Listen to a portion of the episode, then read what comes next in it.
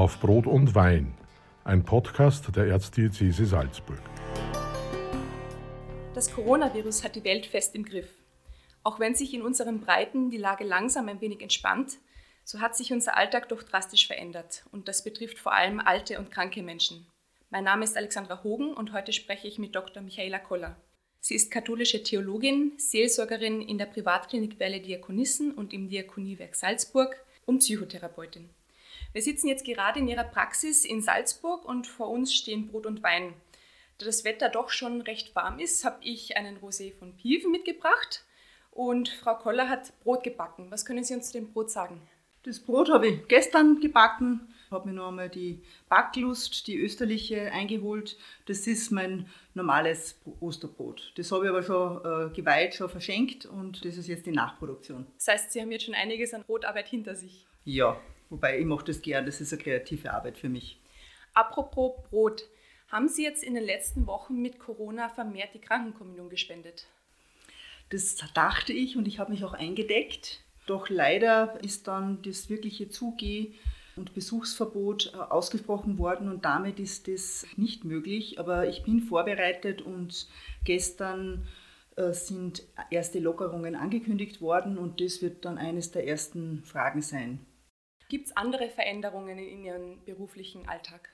Ja, ähm, es, sind sehr, ähm, es sind sehr viele äh, Wegbegegnungen äh, rund um das Arbeitsgelände, also mit Mitarbeiterinnen.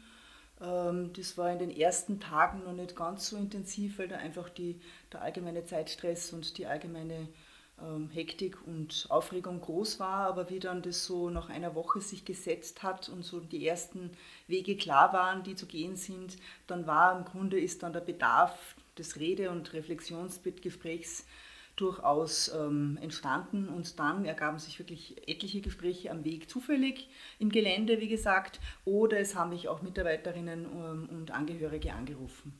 Wie erleben Sie den Alltag im Krankenhaus selber? Ist es mittlerweile ruhiger oder doch anstrengender und stressiger geworden? Naja, beides, weil äh, ich arbeite in der Privatklinik Werde Diakonissen und im Diakoniewerk Salzburg. Also in der Klinik ist es so, dass die die einfach die, die Zukunftsängste um die finanzielle Situation des Unternehmens schon groß ist für die Mitarbeiterinnen, natürlich auch für die Leitungen. Aber es ist ruhiger geworden, definitiv. Also die ersten zwei, drei Wochen war das Kundenverhalten doch noch so, dass für mich erstaunlicherweise viele Patienten noch in die Klinik gekommen sind, um sich behandeln zu lassen. Also nämlich äh, Behandlungen, die nicht unbedingt notwendig gewesen wären, aber dann nach äh, zwei Wochen sowas ist es eingebrochen. Dann hat man dann schon deutlich gemerkt, es wird jetzt auch eine Station vorgehalten, wie in vielen Einrichtungen, wenn in der SALK also einfach Bettenkapazitäten erschöpft sind. Die Geburten finden statt, die Dialysepatienten kommen, im Gegenteil, das ist noch einmal geschützter, weil das ist ein Intensivbereich, das sind Hochrisikopatienten, Patientinnen, die auf der Dialyse da ist, sind die, die, Maßnahmen schon so, dass sie noch gesicherter sind. Also da gehe ich da mit einer F2-Maske hinein und nur mehr desinfizieren. Und im Grunde genommen ist die Regel die, dass ich Kontakt halte mit dem Personal und mit Patienten und Patientinnen Kontakt habe, wenn bei Notfällen oder bei Nachfrage. Sonst von mir aus nicht, weil einfach die Gefahr, dass ich das dann von A nach B transportiere, zu groß ist, auch wenn ich keine Symptome, das kennen wir ja alle. Jetzt hatten wir schon die Besuchseinschränkungen erwähnt. Wie erleben Sie die Patienten in diesen Tagen, wenn, wenn die Patienten keine Besuche empfangen können?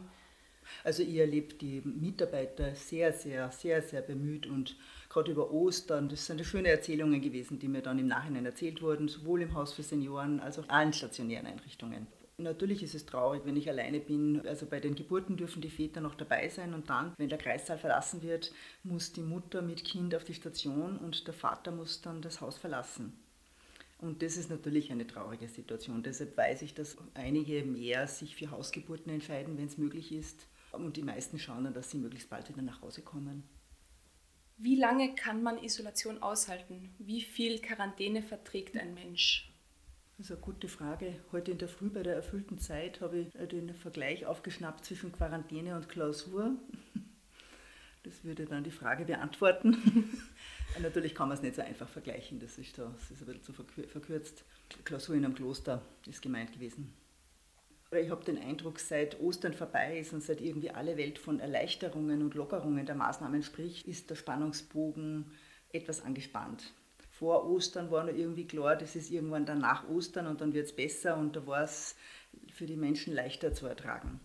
Im Moment ist es ein bisschen schwierig und vor allem, also gerade ein Gespräch vorgestern mit einer der Bereichsleitungen aus der Behindertenarbeit, die mir gesagt hat, es ist definitiv schwieriger, raufzufahren als runterzufahren. Das war alles eine stressige Situation, musste schnell geschehen, alle Sicherheitsvorkehrungen, das hat ja niemand geübt. Aber jetzt das Hinauffahren ist mit vielen Abwägungen und ethischen Entscheidungen auch verbunden und das ist weitaus schwieriger. Jeder von uns hat in seinem Bekanntenkreis Leute, die jetzt einsam sind, die von Krankheit betroffen sind, denen es natürlich schlechter geht in dieser Situation. Und jeder ist auch konfrontiert mit einer Art von Machtlosigkeit. Wie kann ich anderen helfen, wenn ich nicht bei ihnen sein kann? Was ist Ihr Ratschlag, wenn man helfen will? Also wir reden hier in einem kirchlichen Kontext, deshalb möchte ich das auch an den Anfang stellen. Ich denke wirklich, dass das Gebet miteinander und füreinander eine wichtige Quelle ist. Vorstellungen und die Erfahrungen sind dazu ja auch sehr verschieden, auch im katholischen Bereich. Ähm, aber es ist trotzdem eine Versicherung, in Gottes Hand zu sein und eine Rückbindung und, ähm, und auch die Erfahrung, nicht allein zu sein. Jetzt so im Gebet, auch in Verbundenheit mit anderen Menschen, das wäre also das eine. Und das andere ist das, was eh alle auch in, aus der Psychologie sagen, ein möglichst strukturierter Ablauf, möglichst regelmäßig, nicht auf äh, Bewegung und frische Luft zu vergessen, regelmäßiges Essen, regelmäßiger Schlaf. Ich glaube, das sind die simplen Dinge, die wichtig sind. Gebet gibt Halt. Was gibt Ihnen jetzt in diesen Tagen noch Halt? Also ich gehe fast jeden Tag joggen. Ich bin jetzt keine große Sportlerin, bei Gott nicht bin wahrscheinlich die langsamste Joggerin in der ganzen Stadt Salzburg, aber die Bewegung und die Luft tut mir gut. Und am Wochenende gehe ich immer ganz in der Früh rund um den Kapuzinerberg, das bietet sich hier an. Da treffe ich dann auch einzelne Priester, die zur Morgenmesse in den Dom marschieren. Das sind dann so Grußbegegnungen, das ist auch ganz nett. Das gibt mir halt Bewegung in dieser Natur, die ja momentan wirklich viel bietet. Auch ein Schriftwort.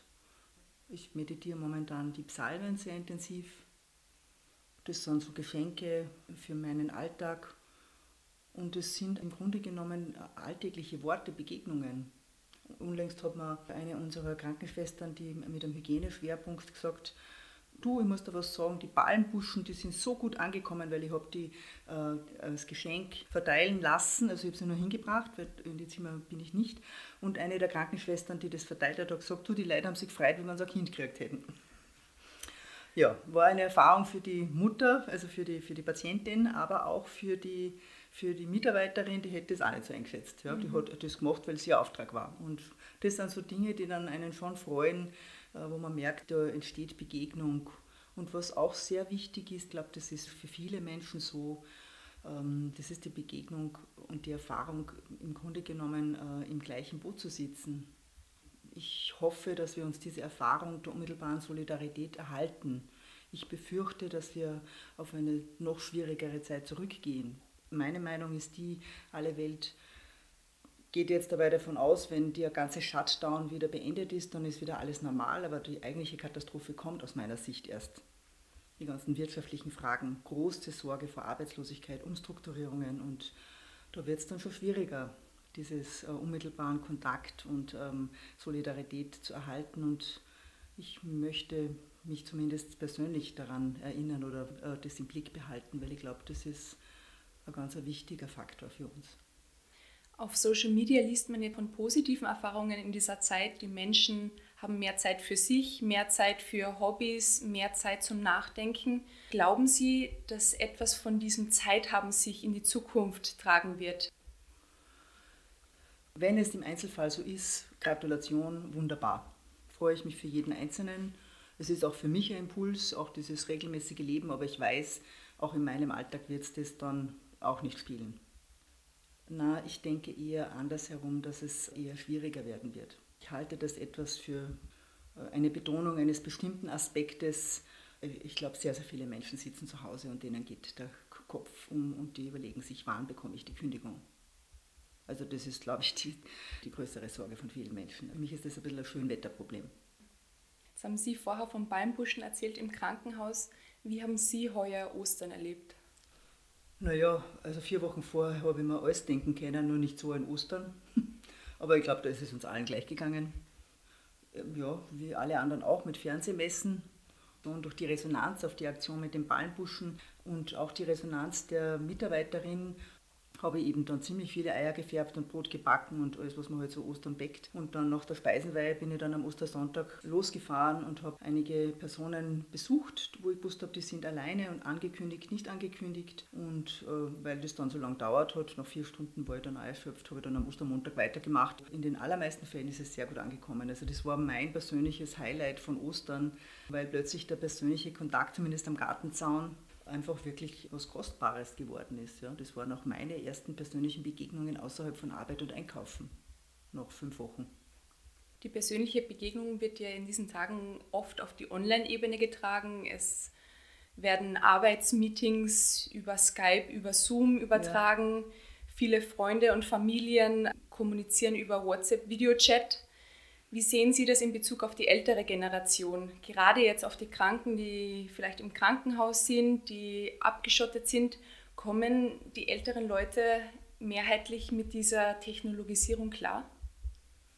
Ich glaube, dass viele nicht klarkommen. Ich denke, einige Ältere sind gut entwickelt, haben Kinder, die sie da am Laufenden gehalten haben oder selbst interessiert. Bei ganz Hochbedagten ist es natürlich auch eine Frage der, der Fähigkeiten, der kognitiven ich kann aus meiner Familie erzählen, ich habe eine Tante, die ist psychisch krank, ist aber sehr, sehr, sehr, sehr stabil, weil sie ein ganz regelmäßiges Leben lebt mit ganz klaren Strukturen und auch mit einer guten Medikation. Und das ist alles zusammengebrochen mit dem Shutdown und sie ist selbstständig und selbstbestimmt. Also plötzlich äh, ist sie kurz vor der Psychiatrieeinweisung. Sie sagt selber, sie schafft das nicht mehr, es geht ihr ganz schlecht. Herausgekommen ist, dass sie, weil sie fünf Wochen nicht aus dem Haus gegangen ist, ihr Rezept nicht bekommen hat und deshalb zwei Wochen ihre Medikamente nicht genommen hat. Dann habe ich Gott sei Dank da ihren Psychiater erreicht und dann konnte sich das abwenden lassen und es geht ihr jetzt wieder gut. Aber das war für mich so ein Schlüsselerlebnis, man kennt einen Menschen, aber trotzdem in manchen Dingen weiß man dann doch nicht so Bescheid, wie die, wie die Ängste sind oder die, die Sorgen oder die Scham auch. Und Gott sei Dank konnte das abgewendet werden. Aber im Moment waren wir alle beide natürlich gestresst, weil wir beide nicht wussten, glaubt es oder glaubt es nicht. Ja. Wenn jetzt die Beschränkungen Schritt für Schritt aufgehoben werden und wieder mehr Bewegungsfreiheit besteht, was möchten Sie als erstes machen? Mit einer Freundin auf einen Kaffee gehen. Sie vermissen die Salzburger Kaffeehauskultur. Ja. Also äh, ja, das definitiv. Noch ein Blick voraus. Was wünschen Sie sich, was von dieser Zeit bestehen bleiben soll? Was ist Ihr Wunsch und Ihr Blick in die Zukunft?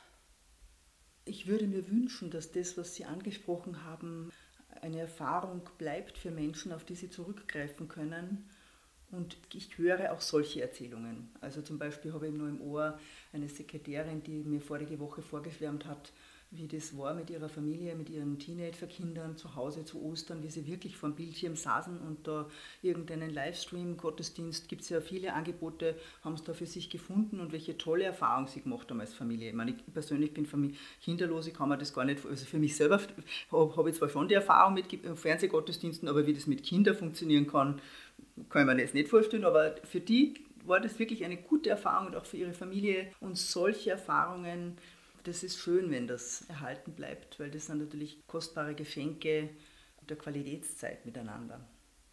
Oder überhaupt, das muss ja nicht im Familienkontext sein, auch im, im Freundschaftskontext oder WGs oder Nachbarschaften, also wo Menschen merken, wie, wertvoll oder wie, wie bedeutsam wir füreinander sind und wie wichtig. Und ich glaube, das ist eine Erfahrung, wo ich wirklich hoffe, dass diese Solidarität erhalten bleibt. In diesem Sinne, Prost auf Brot und Wein. Prost! Das war auf Brot und Wein, ein Podcast der Erzdiözese Salzburg.